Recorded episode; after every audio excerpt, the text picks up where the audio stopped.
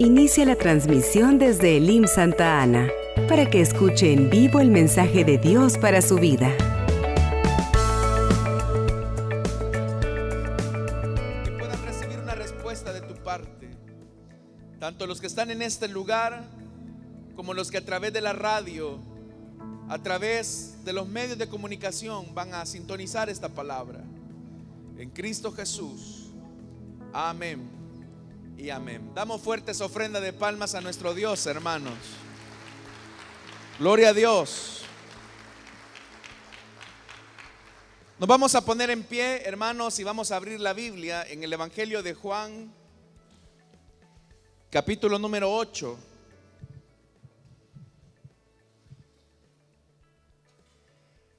Evangelio de Juan, capítulo número 8, y vamos a leer a partir del versículo 31 en adelante. Si lo tienen, dicen amén, hermanos. La palabra de Dios nos dice en el Evangelio de Juan, capítulo número 8, versículo 31 en adelante,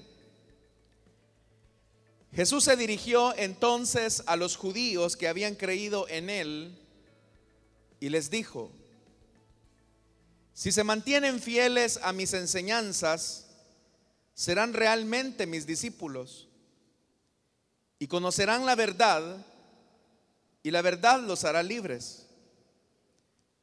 Nosotros somos descendientes de Abraham, le contestaron, y nunca hemos sido esclavos de nadie. ¿Cómo puedes decir que seremos liberados? Ciertamente les aseguro que todo el que peca es esclavo del pecado, respondió Jesús. Ahora bien, el esclavo no se queda para siempre en la familia, pero el hijo sí se queda en ella para siempre. Así que si el hijo los libera, serán ustedes verdaderamente libres. Yo sé que ustedes son descendientes de Abraham. Sin embargo, procuran matarme porque no está en sus planes aceptar mi palabra. Yo hablo de lo que he visto en presencia del Padre, así también ustedes hagan lo que del Padre han escuchado. Nuestro Padre es Abraham, replicaron. Si fueran hijos de Abraham, harían lo que él mismo hizo Ustedes en cambio quieren matarme a mí que les he expuesto la verdad que he recibido de parte de Dios. Abraham jamás haría tal cosa. Las obras de ustedes son como las de su padre. Amén. Hasta ahí dejamos la lectura, hermanos. Tengan la amabilidad de sentarse, por favor, esta mañana.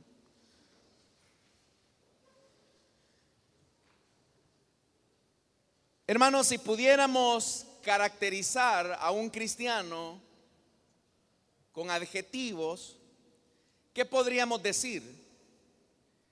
¿Qué hace diferente a un cristiano del resto de las personas? Algunos dirían que un cristiano es una persona con mucha paz. Otros dirían que un cristiano es una persona con mucho gozo. Tal vez no faltaría aquel que diga que un cristiano es una persona con mucho dominio propio.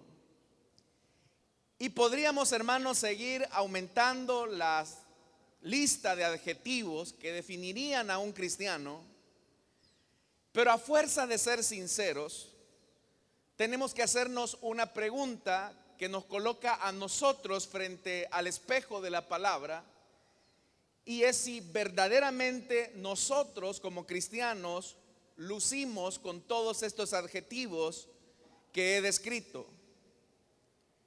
Si usted me dice, hermano, un cristiano es una persona con mucha paz, la pregunta sería hacia nosotros, ¿tenemos paz? Un cristiano es una persona con mucho gozo. Somos personas nosotros con gozo abundante un cristiano es una persona que sabe dominar su mal temperamento, sus bajas pasiones. La pregunta sería, ¿los cristianos dominan su mal temperamento, dominan sus bajas pasiones? Y les aseguro que la respuesta de la mayoría o de la casi totalidad de los que me escuchan diría, en realidad hermano, esas características no nos describen a nosotros. Y si todas esas características entonces no nos describen, hay que hacernos la pregunta, ¿qué es lo que está fallando? ¿Será que está fallando el Evangelio de Jesús? ¿Será que Jesús mismo nos ha fallado, nos ha defraudado? ¿O qué hace que nosotros no vivamos en las dimensiones de la vida plena que Él mismo nos prometió? Es más, nosotros repetimos con mucha abundancia que Jesús vino para que tuviéramos vida plena y la tuviéramos en abundancia. Pero ¿por qué los cristianos, a pesar de que sabemos eso mentalmente, no vivimos en la dimensión de la libertad del Evangelio y de Cristo? ¿Y por qué no tenemos una vida plena que muchas veces pregonamos? El pasaje que hemos leído esta mañana nos muestra, nos muestra, hermanos, una tensión de los judíos que, como dice el versículo 31, habían creído en él. Eso es lo que dice el versículo 31. Jesús se dirigió entonces a los judíos que habían creído en él. Es decir, lo que vamos a encontrar a partir de este versículo 31 es un diálogo de Jesús hacia los judíos que supuestamente habían creído en él. Sin embargo, a esos judíos que se supone habían creído en él, Jesús les va a tener que encarar que siguen viviendo una vida de esclavitud. Es ahí, hermanos, donde también nosotros nos encontramos. Personas que mentalmente han creído en Jesús, pero que siguen teniendo vidas esclavizadas, como lo vamos a ver. El versículo 31 dice que Él se dirige a los judíos que habían creído en Él y les dijo, si se mantienen fieles a mis enseñanzas, serán realmente mis discípulos y conocerán la verdad y la verdad los hará libres. Entonces Jesús les está encarando una, una, una, realidad. Y es que ellos simplemente tienen una creencia acerca de Él, pero no tienen una fe auténtica. Dicho de otra manera, estos judíos que se supone habían creído en Él, solamente estaban convencidos. Ellos estaban persuadidos de manera mental que Jesús era el prometido, pero esa verdad no había bajado hasta su corazón. Y es que a fuerza de ser sincero, Jesús acá nos está dejando una gran verdad. Y es que no se puede ser discípulo de Jesús si no existe fidelidad a la verdad de sus enseñanzas que nos hace libre. Hoy vivimos en un mundo donde se pregona mucho el tema de la libertad.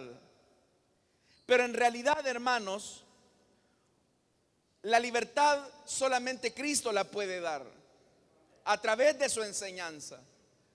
Pero no es simplemente una enseñanza que nosotros almacenamos en nuestra mente, sino que es una enseñanza que nos libera en el corazón. Usted puede comprender de manera mental la verdad del Evangelio y seguir viviendo en esclavitud como estos judíos. Entonces, ¿De qué Jesús nos quiere hacer libres? ¿De qué Jesús nos quiere liberar? Y el problema, hermanos, es cuando nosotros comenzamos a dar una serie de respuestas que se alejan de la verdad bíblica. Alguien podría decir, Jesús nos quiere liberar de la influencia del mundo. Otros podrían decir, Jesús nos quiere liberar de la opresión del diablo. Y todo eso es verdad. Pero en el fondo y en la médula, en la esencia de la vida cristiana y de la verdad evangélica, Jesús nos quiere hacer libres de nosotros mismos. Y es que en este mundo lo que se pregona es, tú eres libre cuando haces lo que deseas, cuando haces lo que quieres. Y el mundo define su canon de libertad bajo ese parámetro. Eres libre cuando haces lo que deseas, cuando haces lo que quieres, cuando haces lo que anhelas, eso es libertad. Pero para Jesús eso no es libertad, al contrario, para Jesús eso es esclavitud. Jesús dijo claramente que la verdadera libertad solamente se alcanza cuando podemos dominar nuestros deseos, cuando Cristo domina nuestro corazón y la vida. Entonces, ¿quién es una persona auténticamente libre? Que no solamente tiene una creencia en la mente, sino una verdad liberadora en el corazón. Una persona es libre cuando puede hacer lo que quiere y lo desea porque es lo que debe de hacer. Se lo repito nuevamente.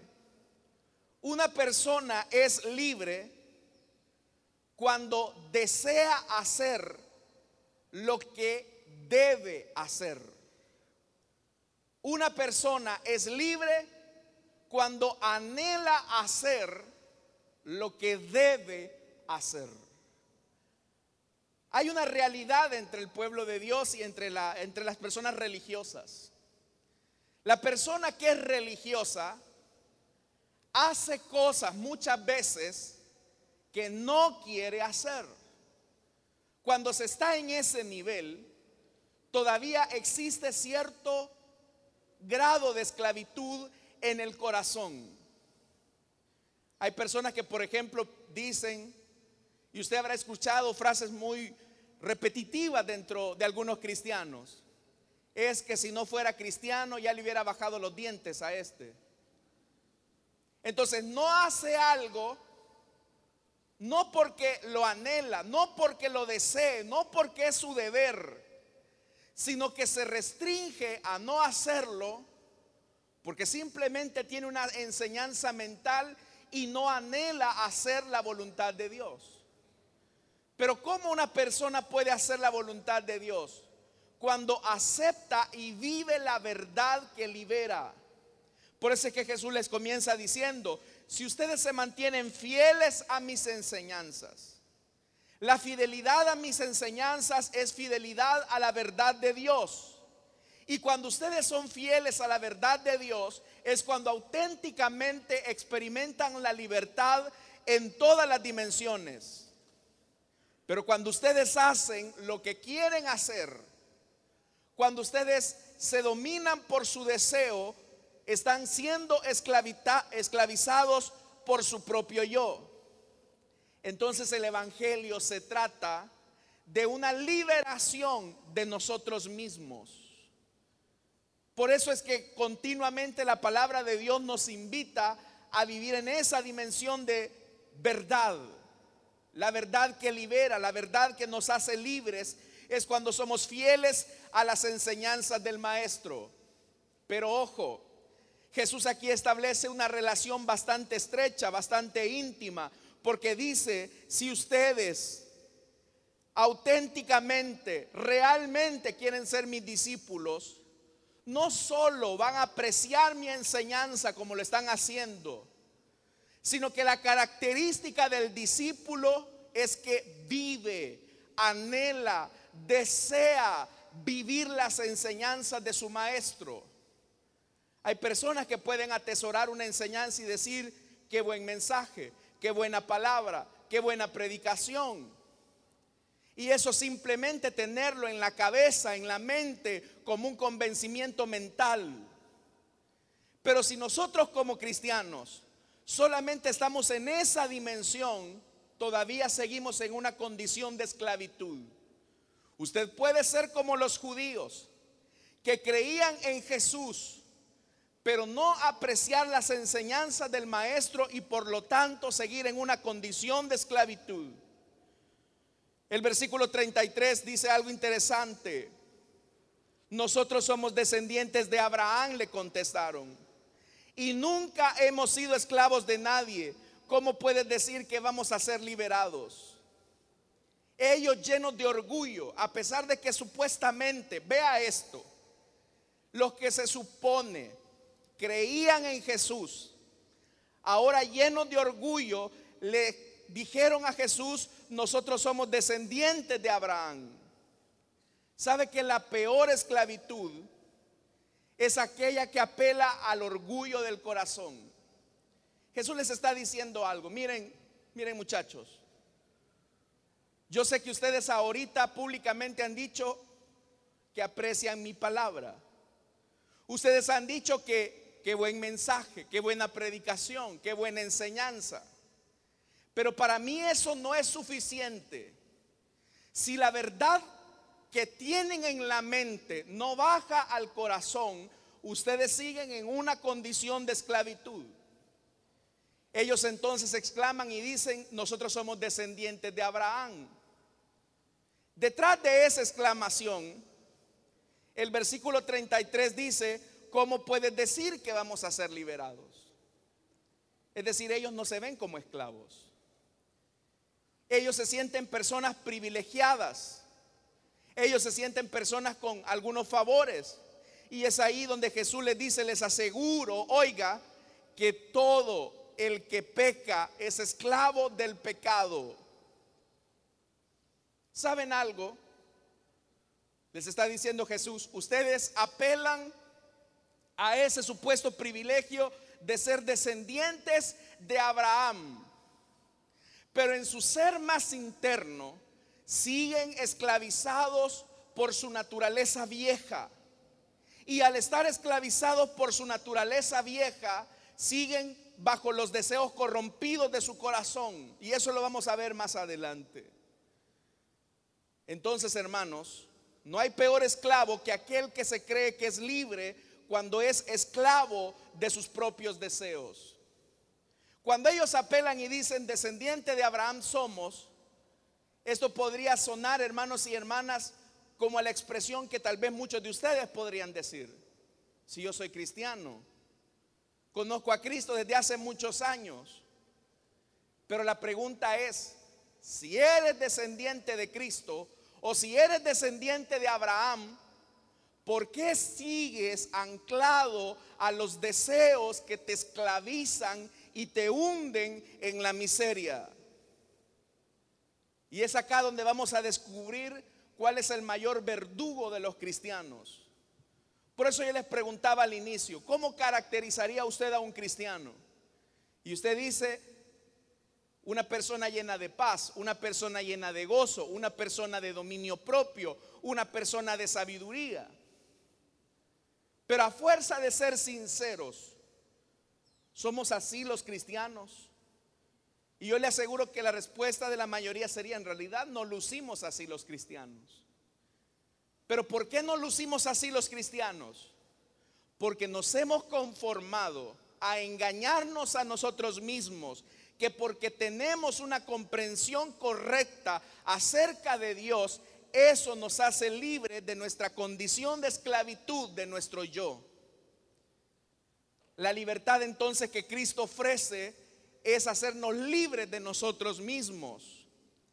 El apóstol Pablo escribiendo su carta a los romanos en el capítulo 6, versículo 16 y 17, él hace las mismas preguntas. Pablo siguiendo la misma tónica del mensaje de Jesús, él dice, ¿acaso no saben ustedes que cuando se entregan a alguien para obedecerlo, son esclavos de aquel a quien obedecen? Cuando tú obedeces lo que quieres hacer, eres esclavo de eso. Y Pablo dice más, claro que los son, ya sea del pecado, que lleva a la muerte o de la obediencia que lleva a la justicia. Entonces Pablo dice, no hay puntos intermedios.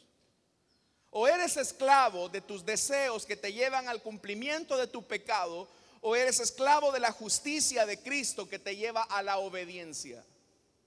Pero de uno o del otro eres esclavo.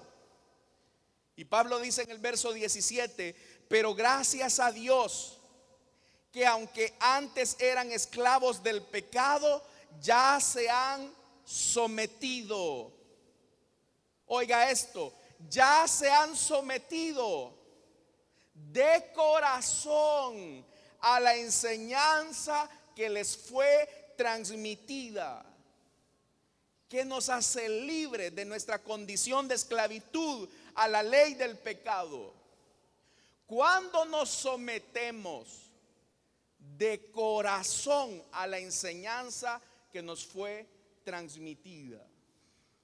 Cuando yo recibo la enseñanza de corazón y la obedezco, no solamente me conformo con tener una idea o conceptos en mi cabeza acerca de quién es Dios y de lo que espera de mí. Porque el que miente sabe que Dios es un Dios veraz. Él en su mente sabe que Dios aborrece la mentira, pero sigue viviendo una vida de engaños y de mentiras. Hay personas que saben que en su mente Dios aborrece el robo, pero siguen robando. Hay personas que en su mente saben que la fornicación es pecado, que a Dios no le agrada eso, pero siguen fornicando. Entonces no basta, mis estimados hermanos, con tener una idea acerca de Dios y de lo que espera de nosotros. Dios necesita que nos sometamos, como dice Pablo, de corazón a la enseñanza que nos fue transmitida. Cuando nos sometemos a la enseñanza cristiana, nos estamos volviendo esclavos de la justicia de Dios y por lo tanto la enseñanza y la verdad nos hace libres. Entonces vea, ¿por qué hay cristianos que creen en Dios y viven vidas esclavizadas. Porque la enseñanza cristiana no les baja el corazón. Tienen conceptos, tienen ideas, pero eso no transforma su vida. Esto es bastante lamentable, porque la esclavitud de nuestro yo nos hace creer que somos libres cuando en realidad somos esclavos. La esclavitud de nuestro yo nos excita para que vivamos de acuerdo a nuestros deseos.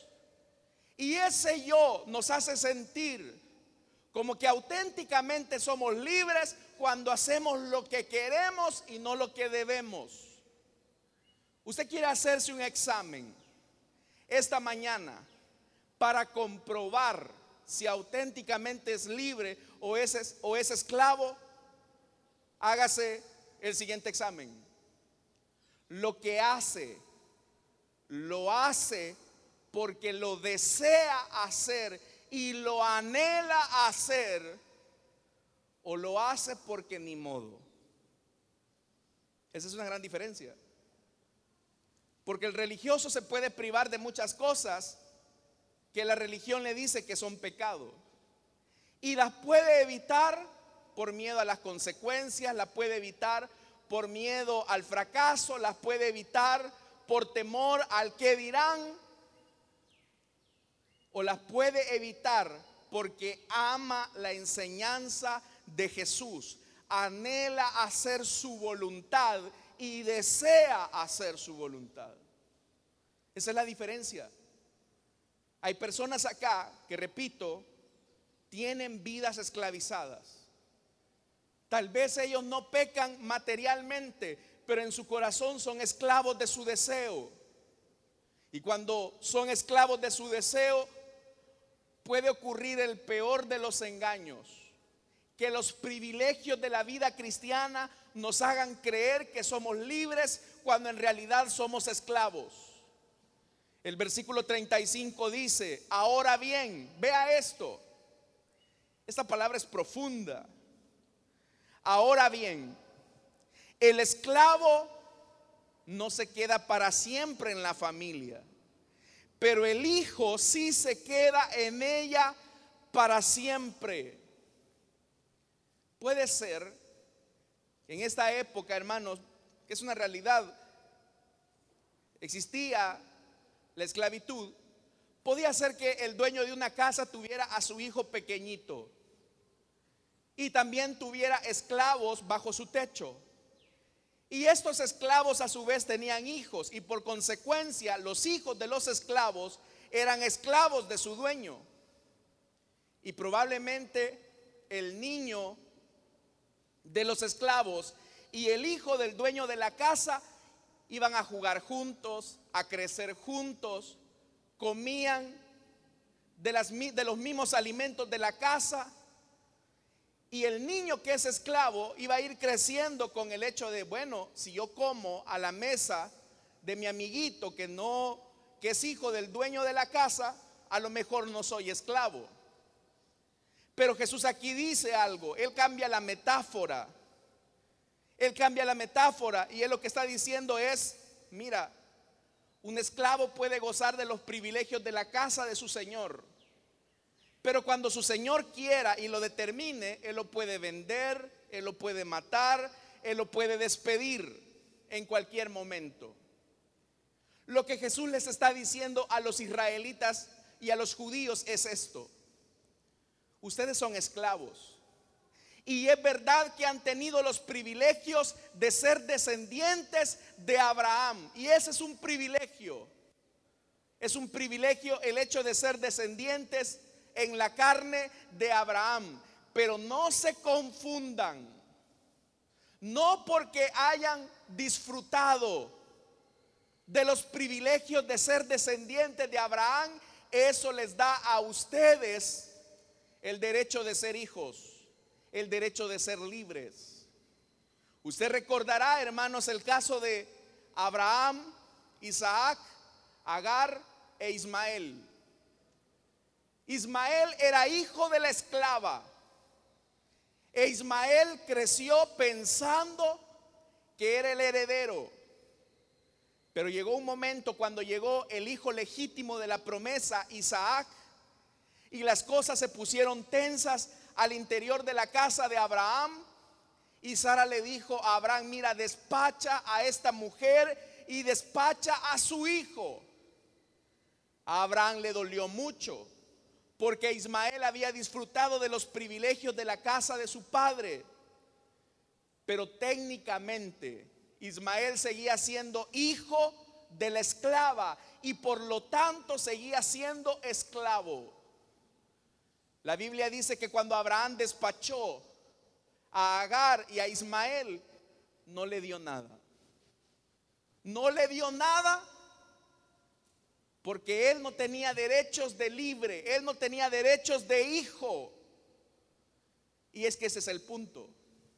Que durante 13 años Ismael pensó que tenía derechos de hijo, pero en realidad seguía siendo esclavo. Muchos de nosotros podemos tener los mejores privilegios desde haber nacido en la casa de cristianos. Muchos de nosotros podemos tener diferentes privilegios desde venir desde temprana infancia a la iglesia. Muchos podemos tener privilegios, quizás tener la relación o la amistad de hombres y mujeres de Dios. Pero a pesar de que podamos tener todos esos privilegios, nuestra vida puede seguir siendo una vida esclavizada como la de los judíos. Entonces el Señor les dice, oigan, el esclavo no se queda para siempre. Y lo que ahora Jesús está diciendo es, terminó aquel tiempo en el que Israel era privilegiado por recibir la palabra. Porque Israel durante todo el tiempo del antiguo pacto habían sido conocedores de la palabra. Pero no porque tuvieran la palabra en su mente significaba que eran libres del corazón. Por eso es que Jesús les dice, versículo 36, así que si el Hijo, el que tiene autoridad por la palabra, los libera, ustedes serán verdaderamente libres. Jesús es el heredero de todas las cosas. La Biblia dice que todas las cosas están sometidas al dominio de sus pies. Entonces Jesús nos puede hacer libres. Pero la única forma en que Jesús nos puede hacer libres de nosotros mismos es cuando la verdad de la palabra no se queda en la mente solamente, sino que baja al corazón. Es lo que Pablo dice, y se lo vuelvo a repetir, Pero gracias a Dios que aunque antes eran esclavos del pecado, ya se han sometido de corazón a la enseñanza que les fue transmitida. Usted se puede someter a una disposición religiosa y no sentirlo en el corazón. Pero el anhelo de Dios es que usted se someta a la palabra de corazón. Aquí a nadie Dios le está torciendo el brazo, eso es una cuestión voluntaria. Pero déjame decirte algo, si no te sometes al señorío de Cristo y de su palabra, está siendo sometido al señorío de tus deseos y de tu vago corazón.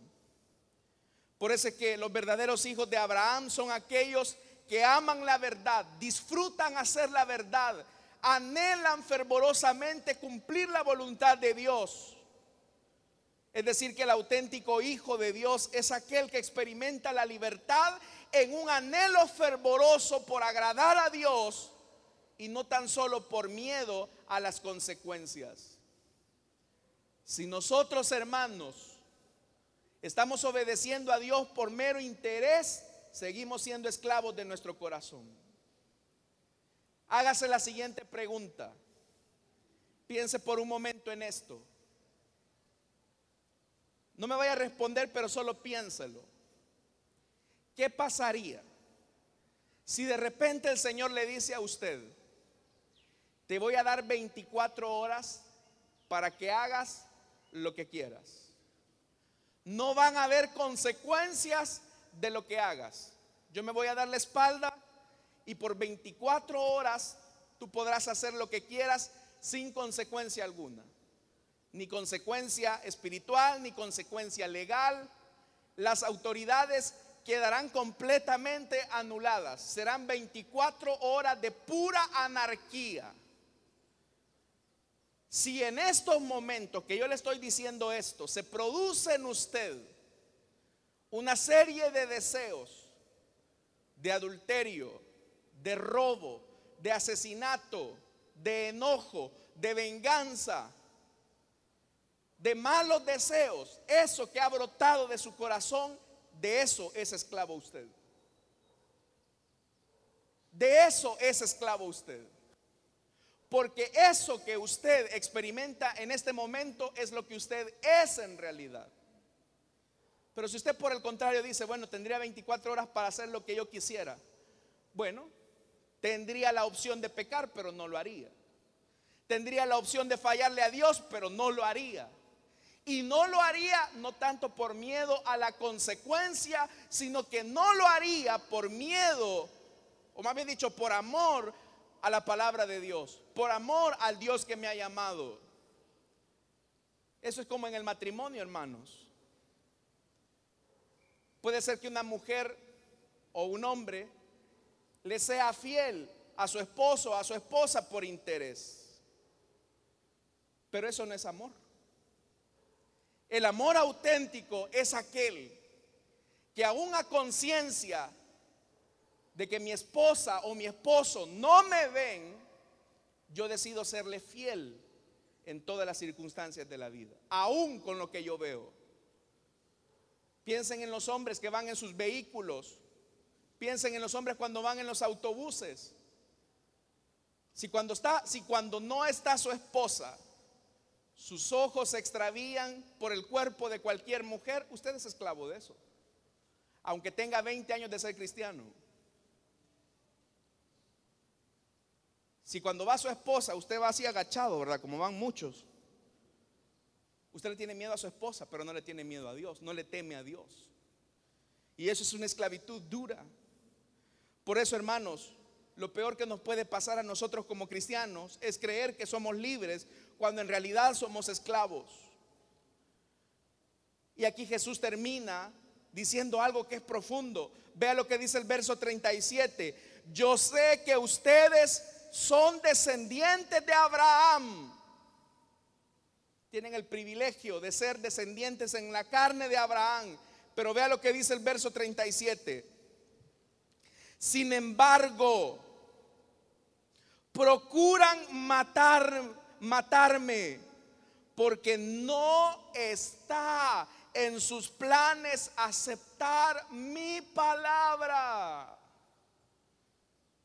Ustedes aquí me están diciendo a mí que creen en mí, que qué bonita enseñanza.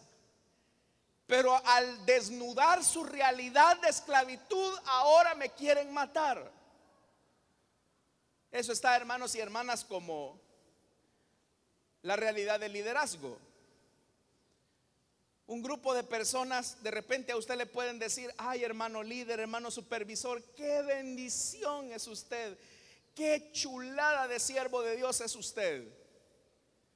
Pero de repente quizás cuando el supervisor o el líder le llaman la atención, se enojan y después del gran amor que supuestamente le tenían, se convierte en odio y en repudio.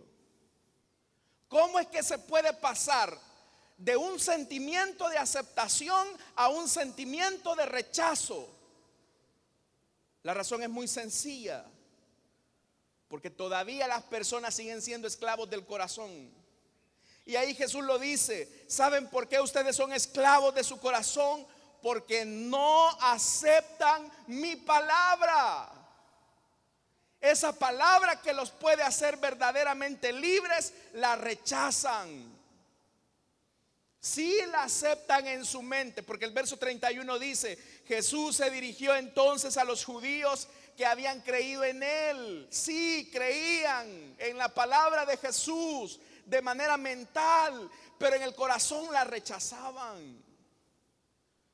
¿Qué es lo que ocurre en las iglesias hoy en día? La gente recibe la palabra y puede decir qué bendición de la palabra.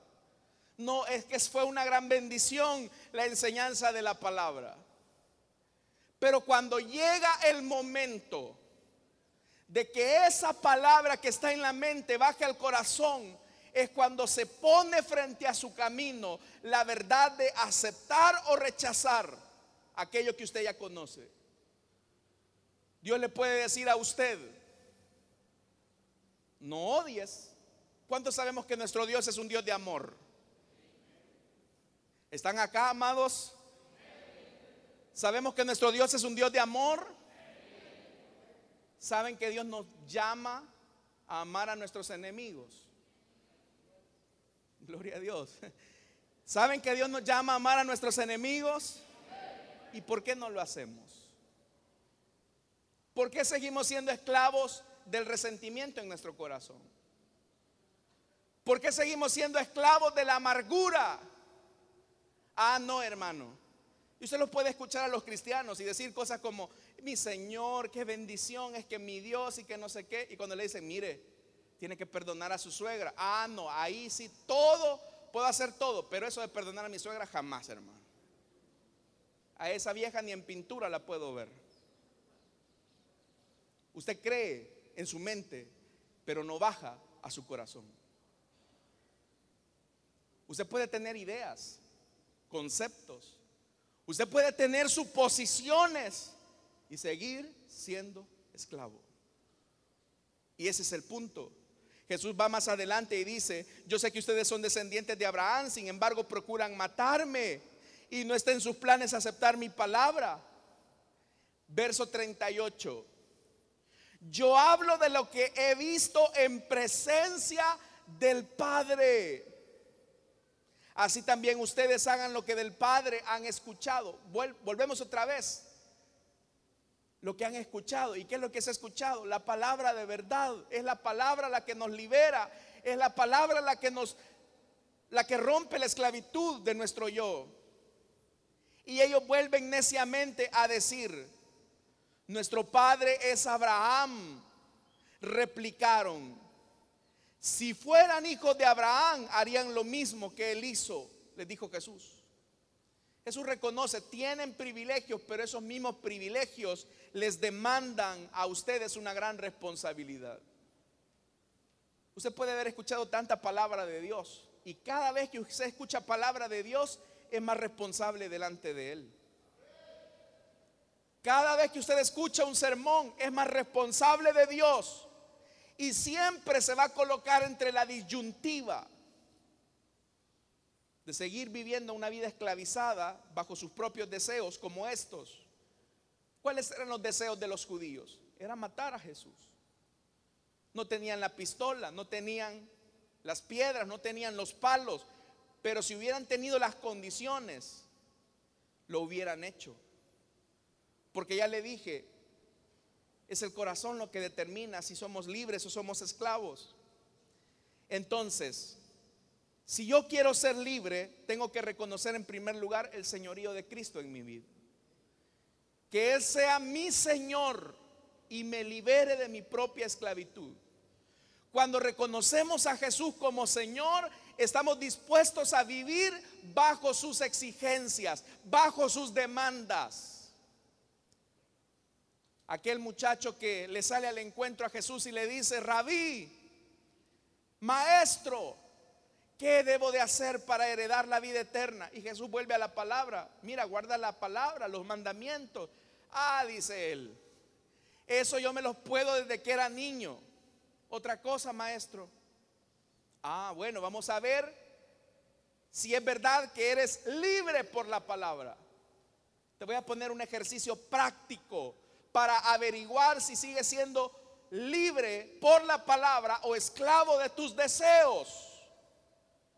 Vende todo lo que tienes y repártelo entre los pobres.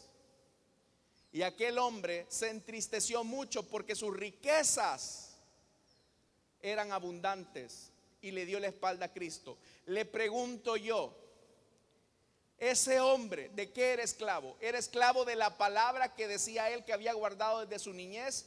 ¿O era esclavo de las riquezas a las que él obedecía? Y obviamente que era esclavo de sus riquezas. Entonces, hermanos, igualmente nosotros, ¿de qué somos esclavos? Porque de algo somos esclavos. Usted puede ser esclavo de sus deseos o esclavo de la palabra. No hay puntos intermedios. Pero si usted obedece la palabra, debe de desear hacer la palabra, porque dice más adelante, yo hablo de lo que he visto en presencia del Padre, así también ustedes hagan lo que del Padre han escuchado. Nuestro Padre es Abraham, vuelven a replicar si fueran hijos de Abraham, harían lo mismo que él hizo. ¿Y qué hizo Abraham? Bueno, un día escuchó la palabra que le dijo, sal de tu tierra y de tu parentela. ¿Y qué hizo Abraham? Salió. Escuchó la palabra e hizo voluntariamente, con anhelo fervoroso, lo que Dios le había dicho. La pregunta entonces para nosotros, hermanos, esta mañana sería si hacemos la voluntad de Dios de manera fervorosa o la hacemos de mala gana. La razón de por qué los cristianos no nos diferenciamos mucho de la gente del mundo es porque no somos esclavos de la palabra, sino que seguimos siendo esclavos de nuestro deseo. Entonces por eso el verso 40 dice, ustedes en cambio quieren matarme a mí que les he expuesto la verdad que he recibido de parte de Dios. Abraham jamás haría tal cosa. Las obras de ustedes son como las de su padre, pero Abraham no es, les dice Jesús. Entonces, ¿cómo puedo ser libre? Porque todos tenemos un yo. Todos tenemos una naturaleza pecaminosa que nos incita a hacer lo malo. La única razón por la que podemos ser libres de nuestra condición de esclavitud es cuando ya no permitimos que esa naturaleza se excite por lo que quiere hacer, sino que debemos de anhelar el deber ser. Esa es la diferencia. Si usted, hermano y hermana, no hace algo, pero no lo hace por una motivación adecuada, usted sigue siendo esclavo de eso que anhela hacer. Tal vez usted dice, no es que yo quisiera hacer esto, pero no lo hago porque soy cristiano. Es esclavo. Si usted dice, no es que yo no lo hago porque tengo privilegio, es esclava. Pero si usted dice, yo no hago esto porque amo a Dios y anhelo hacer su voluntad, y aunque tengo tentaciones y aunque tengo luchas, decido someter mi voluntad al señorío de Cristo, es ahí cuando usted vive la dimensión de la palabra. Y es, hermanos, como Pablo lo dijo, oiga, la liberación de nuestro yo no es algo que se produce en un momento. La liberación de nuestro yo es algo que se produce todos los días. Hoy Cristo nos quiere liberar de nuestro yo. Pero la única forma de liberarnos de nuestro yo este día es hacer lo que Pablo hizo y lo que él describe en Gálatas capítulo 2 versículo 20. Con Cristo estoy juntamente crucificado. Ya no vivo yo, mas vive Cristo en mí. Y lo que ahora vivo en la carne, lo vivo en la fe del Hijo de Dios, el cual me amó y se entregó a sí mismo por mí. Cuando Jesús estaba en el Getsemaní, su deseo era no ir a la cruz. Él le dijo, Padre, si te es posible, líbrame de esta copa amarga. Pero no se haga mi voluntad, sino la tuya. Jesús venció a la cruz antes de ir a la cruz. Usted puede vencer la tentación antes de enfrentarse a ella. Cuando usted crucifica como Pablo su yo. Y la única manera en que va a crucificar su yo es cuando dice Pablo, ahora vivo la fe en el Hijo de Dios. Yo vivo la fe, vivo la enseñanza, amo hacer la voluntad de Dios, anhelo vivir bajo la voluntad de Él.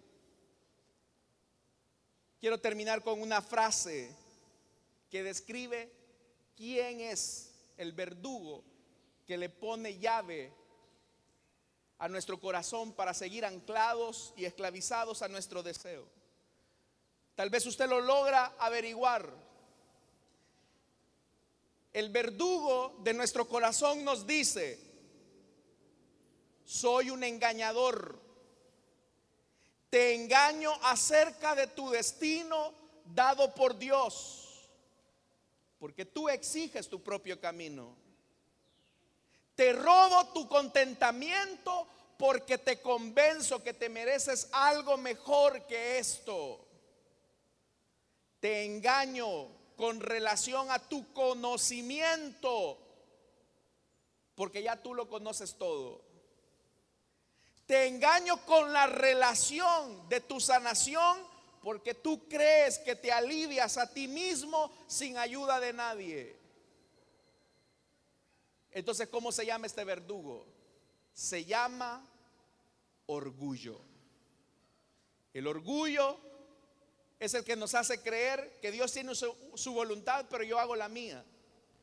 El orgullo nos hace creer que nosotros merecemos algo mejor de lo que tenemos. El orgullo nos hace creer que tenemos conocimiento de todo y que no necesitamos que nadie nos diga nada. El orgullo nos hace creer que nuestros problemas internos los resolvemos nosotros solos sin ayuda de nadie. Y eso, mis estimados hermanos, es el peor verdugo que esclaviza nuestro corazón y que no nos permite vivir la dimensión de la palabra. Por eso, si Jesús nos hace libres a nosotros esta mañana, es tan solo porque sometemos nuestra voluntad a la palabra de Dios. Así que el que quiera ser libre, viva la palabra de Dios en el corazón. Amén, hermanos.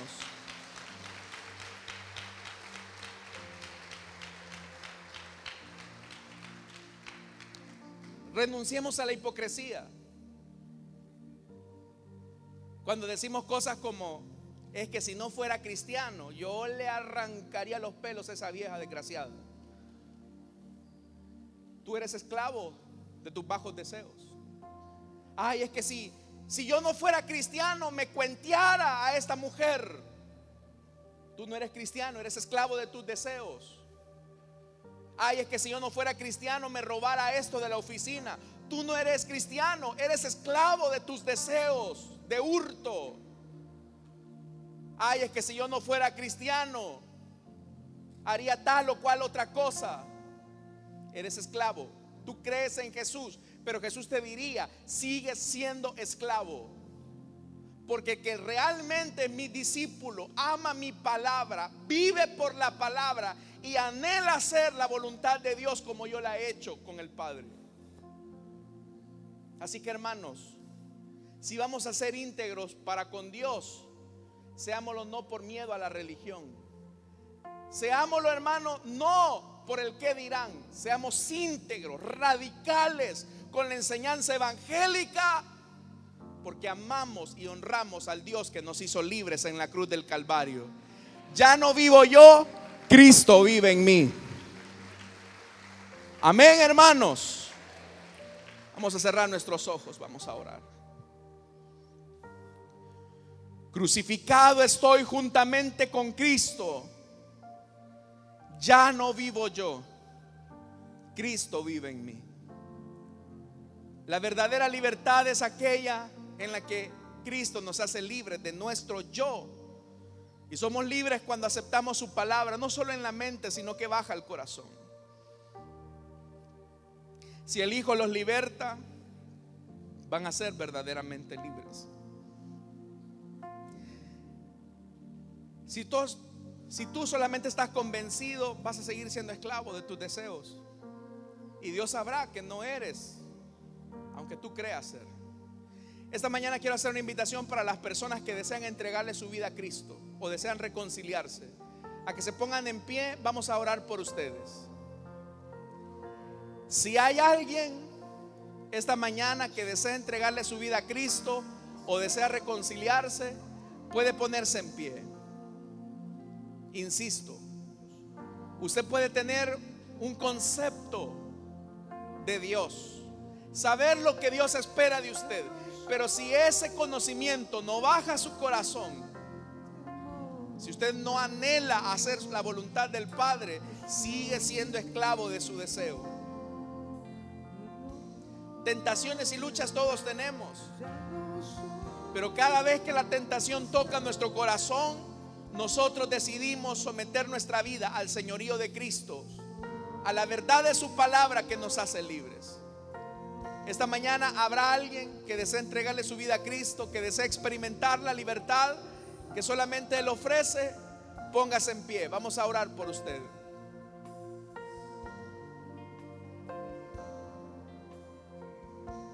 ¿Quieres experimentar la libertad? Vamos a orar. Pero si en lo que estamos orando hay alguien que desea entregarle su vida a Cristo, póngase en pie. Vamos a orar. Padre que estás en los cielos, Señor amado, te damos las gracias. Porque tú nos invitas a tener una vida libre y plena. Tú anhelas, Señor, que la verdad de tu palabra nos haga libres. Es solamente, Señor, cuando rompe la esclavitud de nuestra vida, que auténticamente somos libres. Gracias, Señor. Gracias, Señor por tu bondad, por habernos hecho libres de nosotros mismos. Señor, líbranos este día de nosotros mismos. Que cada día que estemos en esta tierra podamos ser libres de nosotros mismos por el anhelo de vivir tu palabra. Por el anhelo de vivir tu palabra. Porque es ese anhelo fervoroso de vivir tu palabra que nos hace libres de la esclavitud de nuestro yo. Gracias Señor. A ti sea toda la gloria A ti sea toda la honra, hoy y siempre. Oramos, Señor, por nuestras ofrendas y nuestros diezmos. No te damos, Señor,